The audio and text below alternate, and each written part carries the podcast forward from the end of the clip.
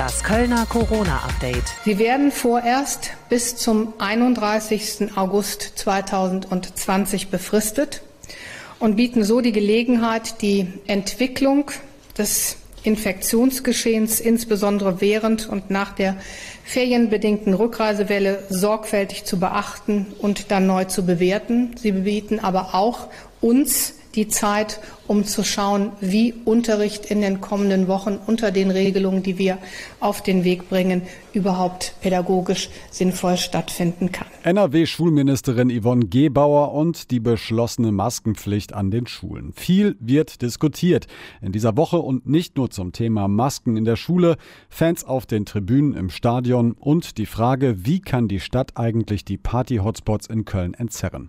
Und damit herzlich willkommen zu diesem neuen Update. Mein Name ist Stefan Bartsch und wir blicken jetzt gemeinsam auf die Entwicklung der Woche und starten wie immer mit den Meldungen im Überblick. Heute mit Rebecca Otten. Hallo und guten Tag. Jeden Tag sind es aktuell ein paar mehr. Die Zahl der mit Covid-19 infizierten Kölnerinnen und Kölner steigt langsam weiter an.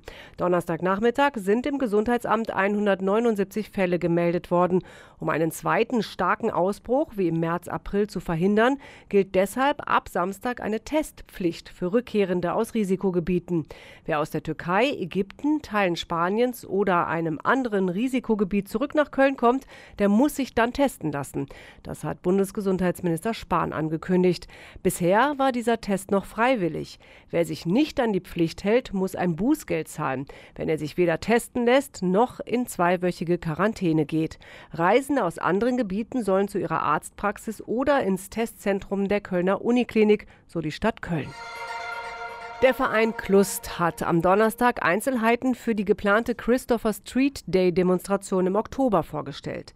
Es soll demnach am 11. Oktober eine Fahrraddemo geben. So sollen Abstände gut eingehalten werden können. Die Teilnehmerinnen und Teilnehmer sollen während der Fahrt und bei der anschließenden Kundgebung an der Deutzer Werft Mund-Nasenschutz tragen. Der genaue Streckenverlauf wird nicht bekannt gegeben, damit sich keine Zuschauerinnen und Zuschauer am Streckenrand versammeln. Martin Hommel vom Kölner Lesben- und Schwulentag kurz Klust sagt, es sei unglaublich wichtig, dass in Corona-Zeiten überhaupt demonstriert werde. Die Diskriminierung und die Probleme der Welt, die sie als Community haben, würden nicht ein Jahr darauf warten, angegangen zu werden. Auch der Cologne Pride wird im Herbst in abgespeckter Form mit kleineren Veranstaltungen stattfinden. Außerdem sind zwei Cologne Pride Shows in der Lanxess Arena geplant. Die Corona-Pandemie bremst auch die Wahlvorbereitungen der Stadt. Kölns Wahlleiterin Dörte Diemert sagte, angesichts der noch fehlenden 3000 Wahlhelferinnen und Helfer spüre sie Corona auch in diesem Bereich. Die Stadt hat jetzt das Hygiene- und Schutzkonzept für die Kommunalwahl vorgestellt. Die Botschaft sei, niemand müsse sich Sorgen machen, so Diemert. Maske, Abstand, Händedesinfektion. Die zentralen Schutzmaßnahmen prägten auch den Schutz bei dieser Wahl. Zusätzlich zu den Masken bekommen die Helferinnen und Helfer auch noch Face Shields, also Plexiglasvisiere für das Gesicht. Damit gehe Köln über die Forderungen des Robert Koch Instituts hinaus. Aus Sicherheitsgründen würden weder Kitas noch Senioreneinrichtungen als Wahllokal genutzt, so Diemert. Die Corona-Krise hat auch die Kölner Verkehrsbetriebe hart getroffen. Sie haben durch die Pandemie viele Fahrgäste verloren, da diese aus Angst vor einer Infektion auf das Auto oder Rad umgestiegen sind. Jetzt säßen schätzungsweise regelmäßig zumindest wieder 50 Prozent der Fahrgäste in den Bahnen, so eine Sprecherin auf Radio Köln Nachfrage. Seit dem 11. Mai fährt auch der Expressbus auf der Aachener Straße wieder. Die Expressbuslinien 172 und 173 sollen die westlichen Fädel Junkersdorf-Weiden und Widdersdorf-Löwenich besser mit dem Hauptbahnhof verbinden. Ob die neue Linie erfolgreich ist, könne man jetzt wegen der Pandemie gar nicht sagen, so die KVB. Im März hatte die KVB laut eigener Aussage 4 Millionen Euro weniger eingenommen. Im April waren es sogar 7 Millionen Euro weniger. Und soweit die Meldungen der Woche im Überblick mit Rebecca Otten. Woche für Woche blicken wir auf das Wochenende und fragen uns, wird es auch diesmal dazu kommen, dass ganze Plätze von Stadt und Polizei geräumt werden müssen. Dabei immer wieder im Fokus der Stadtgarten, die Zülpicher Straße oder die Schafenstraße.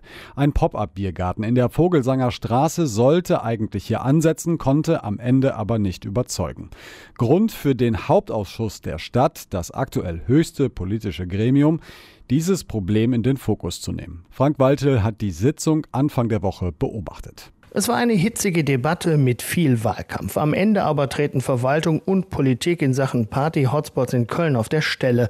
Verabschiedet wurde ein Papier, das die Verwaltung für ihre Arbeit lobt. CDU-Chef Bernd Petelkau sagt, Regeln gäbe es genug, leider aber auch Menschen, die sich nicht dran halten. Dann ist es natürlich auch klar, dass das Ordnungsamt und die Polizei eingreifen müssen, um den Respekt vor den Regeln auch herzustellen. Wenn das Woche für Woche geschieht, könnte man auch zu dem Schluss kommen, dass es nicht funktioniert. Lösungen sind aber nicht in Sicht. In dem Papier stehen Vorschläge, die in Wahrheit schon seit Wochen auf dem Tisch liegen, durchgekaut sind. Clubs öffnen zum Beispiel, ja, geht aber nicht ohne die Landesregierung. Pop-up-Biergärten, ja, machen aber nur Sinn, wenn die wirklich Menschenmassen entzerren. Und in der City geht das sowieso nur bis 22 Uhr oder da, wo keine Menschen wohnen. Sonst kassieren das die Richter, sagt die Stadt. SPD-Mann Christian Joosten sagt, wer nicht wagt, der auch nicht gewinnt. Wir haben ja sehr erlebt in den letzten halben Jahr, was alles plötzlich geht und welche Grundrechte sogar eingeschränkt werden können. Lass uns das doch versuchen. Kölns Oberbürgermeisterin Henriette Reker wiederholt das, was sie seit Wochen gebetsmühlenartig erklärt. Jeder Einzelne ist in der Verantwortung, auch mitten in der Nacht, auch nach ein paar Kölsch. Im schlimmsten Fall müsse die Stadt eben räumen. Mehr Möglichkeiten stehen uns nicht zur Verfügung. Jede gute Idee, die Menschen dazu zu bringen, die Abstandsregelungen einzuhalten und die Hygieneregelungen ist herzlich willkommen. Hoffnungsvoll klingt anders. Vielleicht wird es noch ein paar Experimente und Verschärfungen geben, Stichwort Platzsperren oder Alkoholverkaufsverbote zum Beispiel. Vielleicht finden sich auch noch Betreiber für Pop-up-Biergärten. Vielleicht halten sich auch einfach mehr Menschen an die Regeln. Nichts Handfestes ist also bei der Sondersetzung herausgekommen. Und doch gibt es sie. Kreative Ansätze im Umgang mit den Corona-Hotspots. Diana Jüter von der Lotta Bar in der Südstadt sitzt mit dieser seit fünf Jahren direkt neben einer großen Baulücke.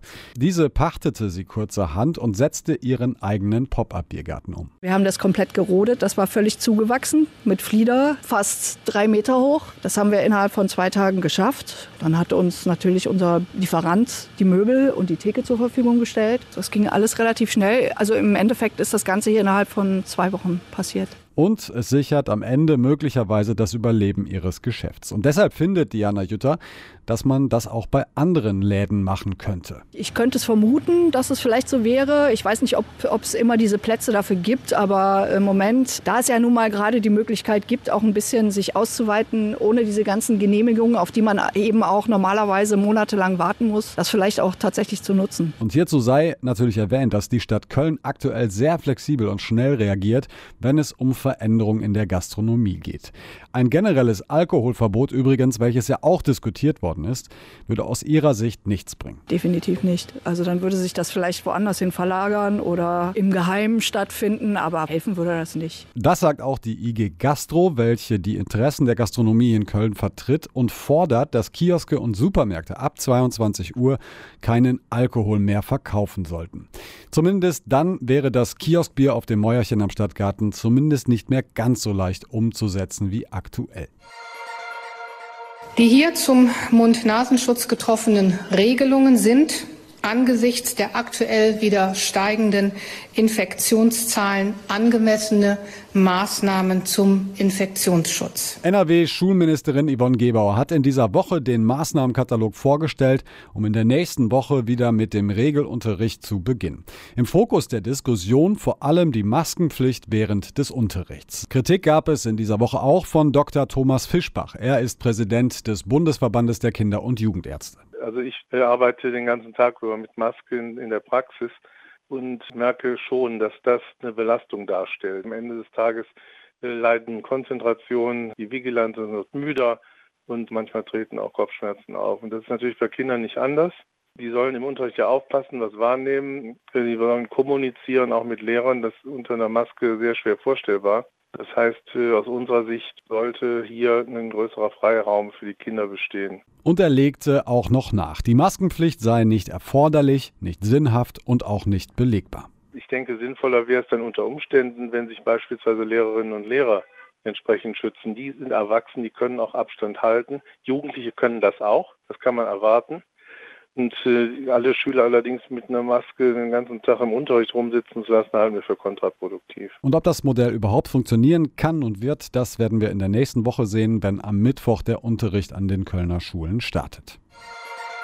Professor Dr. Gerhard Wiesmüller leitet seit 2010 die Abteilung Infektions- und Umwelthygiene des Gesundheitsamtes der Stadt Köln. Er ist der Infektionsexperte hier in Köln. Wenn also spekuliert wird, ob es eine zweite Welle gibt oder geben kann, zählt seine Entscheidung und damit auch sein Rat an die Politik. Frank Waltel hat ihn in dieser Woche getroffen. Die zweite Welle droht, kommt, ist schon da, je nachdem, äh, wo man was hört oder liest. Ab wann spricht denn der Experte eigentlich von einer zweiten Welle bei so einer Pandemie? Also wie schon bei der Pandemie damals gesagt, nimmt uns die Entscheidung wieder eine Behörde ab. Bei der Pandemie war es die Weltgesundheitsorganisation, die sie ausrufen muss. Hier in der zweiten Welle letztendlich wird das Robert Koch Institut dann sagen, wir haben eine zweite Welle.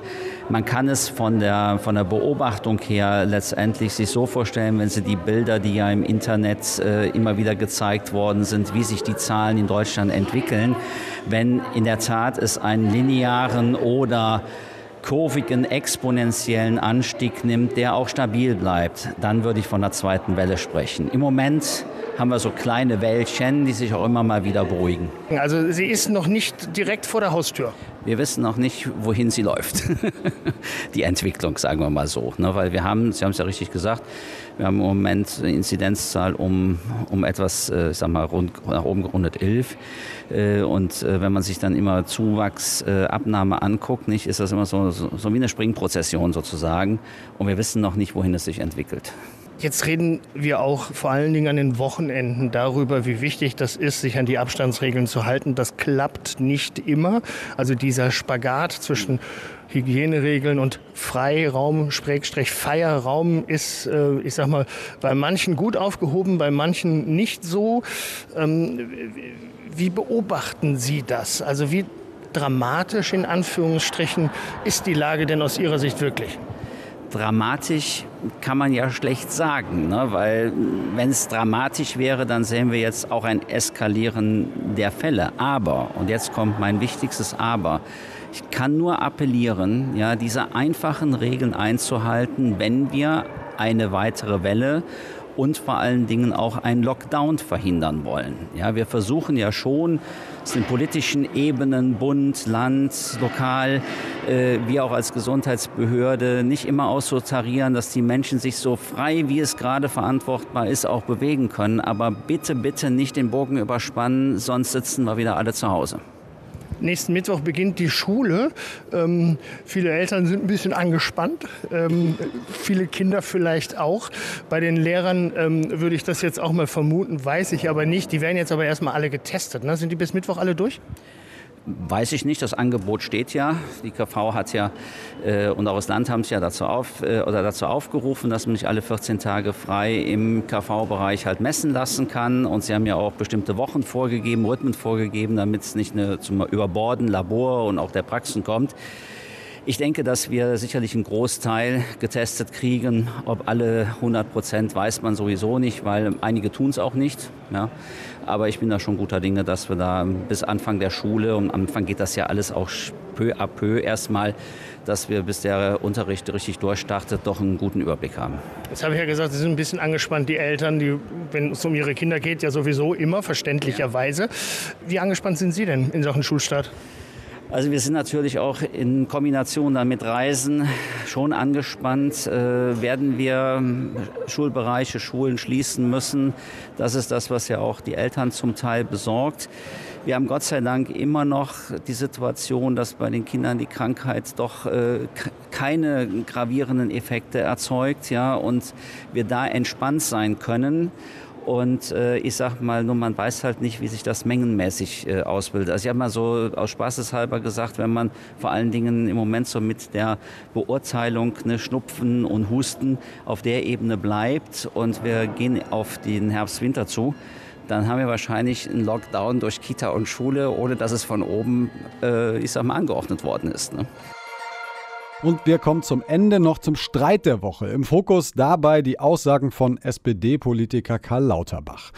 Es geht um die Idee, dass schon bald zum Start der Fußball-Bundesliga wieder Fans im Stadion ihre Teams anfeuern können. In begrenzter Zahl mit Registrierung und einem Alkoholverbot.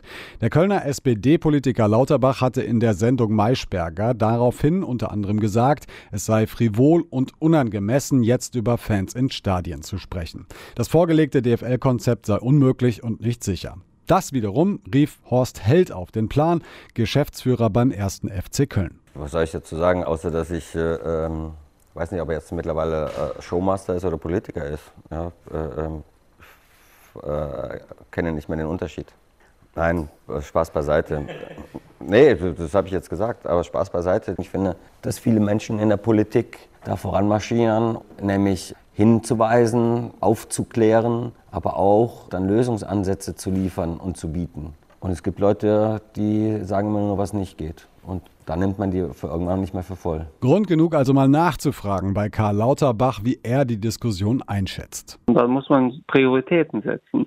Und ich sehe einfach also in dem Fußballbetrieb Anreise, Abreise, Spiel selbst äh, sehe ich halt also äh, große Gefahren, dass es dann doch wieder zu mehr Fällen kommt. Nicht dramatisch, aber es sind dann meinetwegen ein paar hundert Fälle. Von diesen hundert Fällen gehen aber dann wieder hundert Fälle aus und so weiter und so fort.